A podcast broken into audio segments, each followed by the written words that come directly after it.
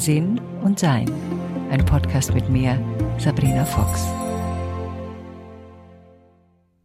Bevor wir zum Thema kommen, äh, wollte ich gerne darauf hinweisen, dass es zu dem Thema, was wir heute besprechen, nämlich Kompromisse, ähm, zwei ähm, Sachen von mir gibt. Einmal ein Buch, das heißt, wenn wir uns trennen, lernen wir uns kennen, äh, in dem es darum geht, warum und wozu wir uns eine Beziehung ausgesucht haben, was unsere Gründe für diese Beziehung sind, was die Herausforderungen in der Beziehung sein können und was passiert, wenn sie nicht klappt und wie wir uns anständig trennen können. Und äh, dann gibt es noch einen Kommunikationskurs, der heißt, wie sage ich es, endlich befreit sprechen bei sinnsucher.de, bei dem man sehr gut und schnell Möglichkeiten des Übens bekommt, indem man Sachen auch nachvollziehen kann. Meine Kurse sind immer mit Hausaufgaben und mit Übungen, nicht nur zum Anschauen, weil das bringt ein bisschen wenig, sondern eben damit, dass man es umsetzen kann, weil ohne Umsetzung wird es nichts. Und deshalb jetzt äh, das Thema in diesem Podcast Kompromisse. Ich bin gerade interviewt worden ähm, und da kam das Thema Kompromisse auf, in der die ähm, Interviewerin zu mir sagte, naja, es ist ja wichtig, dass man Kompromisse macht. Ja, das ist ein sehr interessantes Thema, finde ich, weil manchmal ist es so, dass bei Kompromissen und bei vielen Kompromissen dann niemand das bekommt, was er will. Also da werden zwei Leute enttäuscht statt einer Person. Und deshalb ist die Herausforderung, uns solche Kompromisse schon mal sehr genau anzuschauen. Also grundsätzlich ist es natürlich wahrscheinlich sehr praktisch, wenn man kompromissfähig ist.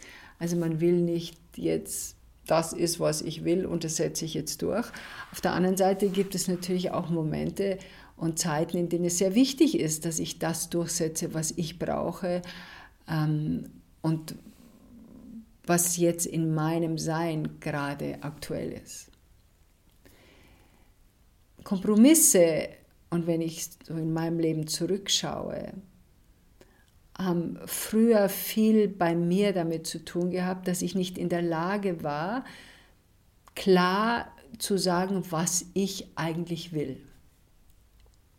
Ich bin aufgewachsen in einem System, in dem man raten musste, wie es dem anderen geht. Also wenn du mich wirklich liebst, dann weißt du, was ich brauche. Vielleicht kennt ihr das auch. Und das habe ich auch geglaubt. Meine Mutter hat mir das vorgelebt und ich nahm an, dass der Partner, mit dem ich zusammen bin oder überhaupt in einer beruflichen Situation natürlich auch, dass die Gedanken lesen können. Dass die genau wissen, was ich brauche und dass sie an einem Rückzug von mir, weil das war auch ein Mittel meiner Kommunikation oder Nicht-Kommunikation, dass ich mich zurückgezogen habe, dass man dann sieht, ah, Sabrina zieht sich zurück, irgendetwas muss passiert sein, dass ihr das nicht gut tut, dann schauen wir doch mal nach und beginnen ein Gespräch. Ihr seht schon, das war schon sehr, sehr, sehr kompliziert für meine Mitmenschen. Und deshalb war meine Kompromissbereitschaft geschuldet meiner Unfähigkeit zu sagen, was ich brauche. Weil ich es auch in vielen Teilen selber nicht wusste, was ich brauche. Ich habe mir auch nicht gegönnt, was ich brauche, mal auszuprobieren. Brauche ich Zeit alleine? Wenn ja, wie viel Zeit brauche ich alleine?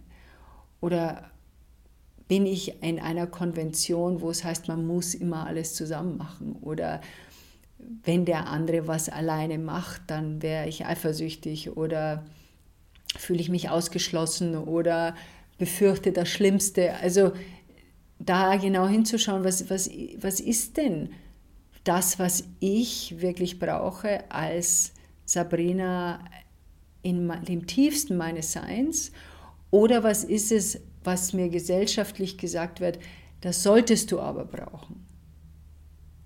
Also du brauchst einen Partner, du brauchst Kinder, du brauchst eine Karriere, du brauchst äh, ein Auto, was immer es ist, immer selber nachzuforschen,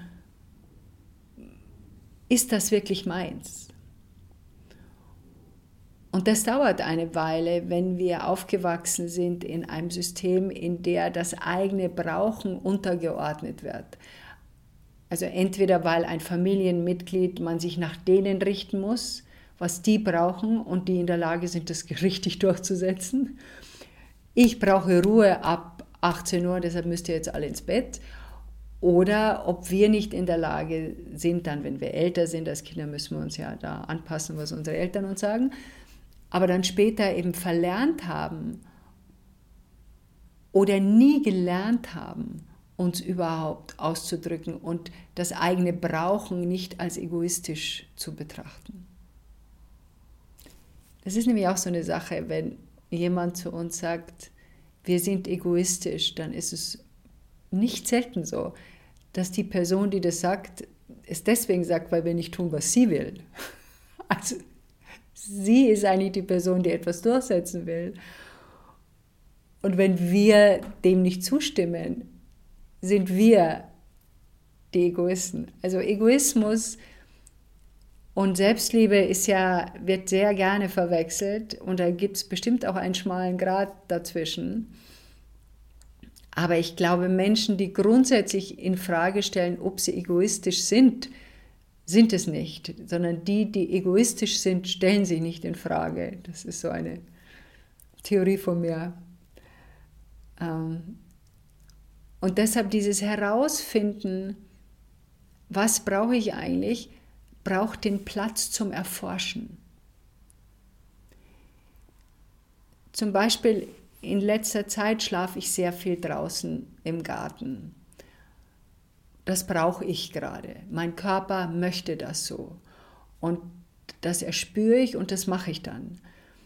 Da habe ich auch einen Partner, dem sage ich, übrigens schlafe ich heute draußen, der wird mir niemals sagen, ach geh, das ist doch so mütlich, dann kann ich ja gar nicht mit dir kuscheln oder was immer, sondern, okay, schön, das ist die Unterstützung. Da gibt es kein, weil wir sprachen ja, sprechen ja heute über Kompromisse, da gibt es keinen Kompromiss, wo es heißt, ja, bleib halt ein bisschen draußen und dann kommst du wieder rein. Sondern ich bleibe so lange draußen, wie ich das Gefühl für mich habe, dass das gut für mich ist und dann komme ich wieder rein. Dieses Kompromiss suchen, und da gibt es eben diesen ersten wichtigen Schritt zu schauen, bin ich in der Lage, meine eigene Wichtigkeit und Wertigkeit und Selbstliebe da einzusetzen?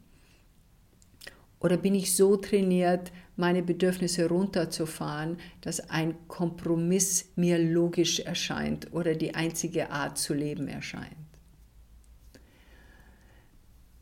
Wenn wir allerdings zu den Menschen gehören, die wissen, wie man etwas durchsetzt und das auch für sich selber durchsetzen, ist es ganz praktisch, wenn man anschaut, wie setze ich das durch?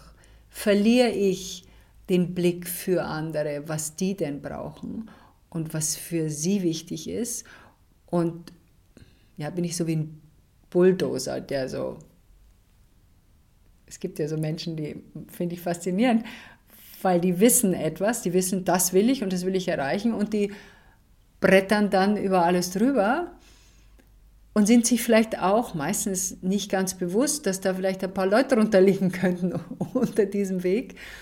Und das muss man dann auch mitteilen, dass man sagen kann, du pass auf, ich sehe mit Begeisterung, wie toll du deine Sachen umsetzen kannst, aber wir wohnen hier zusammen und nur weil du jetzt Karriere machen willst, heißt das noch lange nicht, dass ich hinter dir herräume, sondern da muss es eine Art und Weise des Zusammenlebens geben, die für uns beide funktioniert. Ich habe gerade Zeit mit einem jungen Paar verbracht, bei dem beide sehr schlampig sind, wobei der Mann noch bedeutend schlampiger ist als äh, die Frau. Und wir saßen so zusammen und dann sagte die junge Frau zu mir, Sabrina, was soll ich denn machen? Der räumt einfach nicht auf. sage ich so, tja, ich hätte anders gewählt. Und ich mag die beiden sehr gerne. Ähm, und das äh, ging darum, dass ich einem solchen Partner gesagt hätte, Schatzel, wir haben zwei unterschiedliche Arten der Ordnung und ich kann mit in unserem gemeinsamen Raum mit dieser Art von Ordnung nichts anfangen, die du hast, weil da räume ich hinter dir her und das will ich nicht. Manche wollen es ja, da stört es dann nicht, aber ich will das nicht. Also ist es besser für uns, wir wohnen nicht zusammen, weil dann kannst du deine Ordnung haben, wie du sie hast und ich habe meine, wie ich sie habe und wir haben ein nettes Leben miteinander, wo ich mich nicht drüber aufregen muss und hinter dir herräumen muss. Also das ist auch eine Alternative. Und äh, ich kann natürlich auch einen sogenannten Kompromiss eingehen, indem ich, aber das ist auch eine, eine Frage, wie sind dann beide unglücklich darüber, wie die Situation läuft. Bei Kompromissen ist es ja manchmal so, und wir sehen das in der Politik, dass dann Sachen verwässert werden. Also etwas, was eigentlich wichtig ist zu machen, wird dann nicht gemacht, weil andere Bereiche sagen, nee, das geht nicht, das geht nicht, das geht nicht. Und dann verwässert sich das Ganze und hat diesen Effekt, den es vielleicht braucht, nicht mehr und der notwendig ist, nicht mehr, weil zu viele Köche da rumgebastelt haben und zu viele Gegeninteressen es da gibt. Und dann ist es wenig nutzbringend.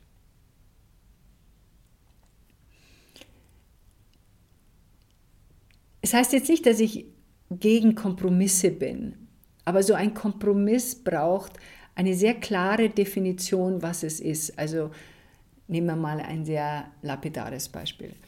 Der eine will zum Meer fahren in Urlaub, sie will in die Berge. Okay. Das sind ja zwei völlig gegensätzliche Sachen. Da könnte jetzt ein Kompromiss sein, den ich mir wahrscheinlich ganz gut vorstellen könnte. Ein Jahr fahren wir zum Meer und ein Jahr fahren wir in die Berge. Oder du fährst zum Meer, ich fahre in die Berge. Oder wir fahren eine Woche zum Meer und eine Woche zu den Bergen. Oder gibt es noch was anderes, was wir beide gerne tun würden? Ah ja, so ein Bergsee wird mir jetzt auch, das könnte ich mir gut vorstellen, da hätte ich auch Lust, da habe ich noch meinen See, da habe ich noch mein Wasser und du hast deine Berge und das das könnte gehen. Also das sind so Gesprächsthemen, die es natürlich überbraucht. Aber es gibt auch so halbscharige, das ist so ein bayerisches Wort, ich weiß nicht, ob ihr das kennt, so halbscharige Kompromisse, wo dann niemand kriegt, was er will. Also die eine möchte auf dem Land leben, der andere lieber in der Stadt sein und dann wohnen sie an irgendeinem Mischvorort, wo dann keiner kriegt, was er will. Und dann sind beide unglücklich. Also auch so ein eher simples Beispiel. Und deshalb glaube ich, ist es in erster Linie wichtig, bei Kompromissen herauszufinden, was ist wirklich genau, was ich brauche. Freunde von mir haben bei Gesprächen, wo sie, die ziehen sehr oft um, und sie haben bei, wenn sie sich nicht einig sind, ob sie dahin ziehen wollen oder nicht dahin wollen, setzen sie sich hin und haben ein Gespräch zum Thema, wenn du jetzt sterben würdest, also wenn sie nicht als Paar dorthin gehen würde, würde ich entweder nicht hinziehen oder doch trotzdem hinziehen. Also es, es wird zurückgeworfen auf dein eigenes Bedürfnis. Ist das ein Bedürfnis, das ich habe, dahin zu ziehen oder mache ich das demjenigen zuliebe? Oder ein anderes Beispiel, eine, eine Freundin von mir erzählt mir, dass sie in einer Partnerschaft ist, wo sie in zwei Städten leben und wo sie sich selten sehen und er sich aber wünschen würde, sie würde sich ein Haus auf dem Land suchen, er würde dort ab und zu mal sein, weil er lieber auf dem Land ist. Und dann, wenn er in Rente geht, was ungefähr in 10, 15 Jahren sein wird, wird er dann auch in zum Land ziehen. Also das ist jetzt so ein, so ein Ding, wo man hinschaut und sagt, hm, Moment. Also die Frau soll jetzt aufs Land sehen, obwohl es für sie da gerade unpraktisch ist, weil du in 15 Jahren da eventuell vielleicht auch hinziehen willst. Ob die Beziehung überhaupt so lange hält, ist ja nochmal auf einem anderen Blatt.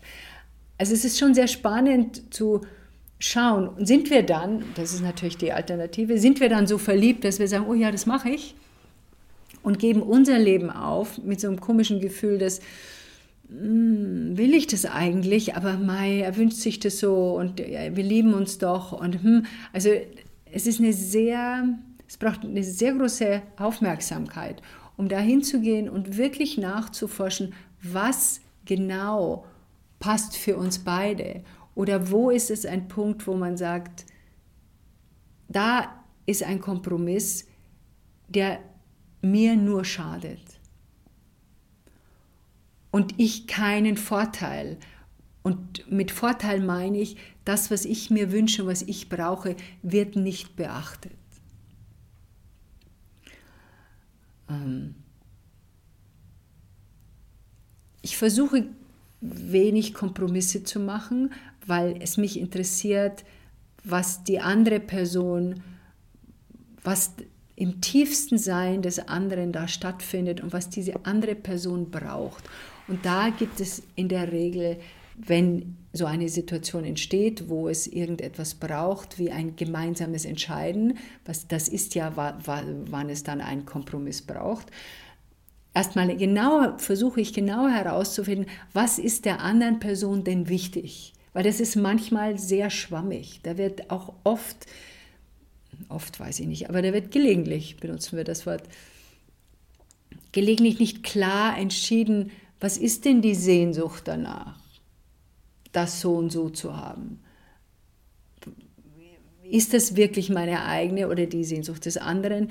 Seine oder ihre Sehnsucht, das so und so zu haben? Und ist das wirklich ihre eigene oder ist es eine konventionelle, weil alle anderen das tun, sollten wir das auch tun, Sehnsucht? Also diese Erforschung finde ich ist sehr, sehr spannend und das interessiert mich, was was in dem anderen wirklich vor sich geht. Weil erst dann, wenn ich weiß, was wirklich ähm, im tiefsten des Seins der Wunsch ist, kann ich und erforsche gleichzeitig, was mein tiefster Wunsch ist. Und dann kann man schauen, ob das zusammengeht. Und wenn das nicht zusammengeht, dann gibt es die Möglichkeiten, dass man sagt, okay, du machst das hier so und ich mache das hier so und dann trifft man sich in anderen Bereichen wieder, aber in dem Bereich brauche ich das und in dem Bereich brauche ich das. Zum Beispiel, um zu den Freunden zurückzukommen, die viel umziehen. Die sind seit 40 Jahren zusammen und jetzt klärt sich immer mehr, dass einer davon gerne umbaut und renoviert und das alles macht und das haben sie bisher zusammen gemacht. Aber der zweite davon ist erschöpft und mag nicht mehr. Der mag einfach, der will mehr schreiben, der will mehr Ruhe haben, mehr Entspannung und der mag nicht mehr umbauen. Der hat jetzt 40 Jahre lang umgebaut, das reicht ihm jetzt. Und, und diese, dieses Gespräch, also sie suchen ein neues Zuhause und sie suchen ein Zuhause, was eben nicht komplett umgebaut werden muss, sondern ein Aspekt ist fertig, wo der eine wohnen kann und der andere Aspekt ist fertig, wo der andere noch umbauen kann. Die Herausforderung wird sein, da sie gewohnt sind, gemeinsam umzubauen, dass der eine, der nicht mehr umbauen will, auch nicht mehr umbaut. Und nicht aus schlechtem Gewissen oder mein Partner braucht Hilfe oder die andere Person braucht mich jetzt, dann da mitmacht, sondern wirklich klar sagt, ich will nicht mehr umbauen und suche ein Zuhause, wo ich das nicht muss. Ist das klar zwischen uns? Erwartest du von mir da irgendwas? Und dann, finde ich, ist es eine Lösung, die für beide funktioniert und eben nicht wirklich oder doch ein Kompromiss, aber etwas, was funktioniert und wo jeder kriegt, was er im tiefsten seines Sein braucht. Und natürlich gibt es Zeiten, wo man sagen kann, du, zwei, drei Jahre mache ich das jetzt mit, weil das gerade wichtig ist für dich oder ich begleite dich da und dahin, weil das jetzt gerade wichtig ist für dich. Und ich schaue mal, wie ich damit zurechtkomme, wenn man jetzt mal beruflich umzieht oder irgendetwas tut, aber trotzdem immer wieder nachforschen, funktioniert das auch für mich? Oder bin ich jetzt nur noch Anhängsel? Und finde ich mich hier nicht zurecht? Und braucht es da eine andere Lösung? Denn man kann schon eine Weile für etwas Neues was aufgeben. Aber auf Dauer ist es praktischer, wenn man nachschaut, ob es noch für einen passt. Kompromisse. Sehr interessante Erforschung. Enjoy.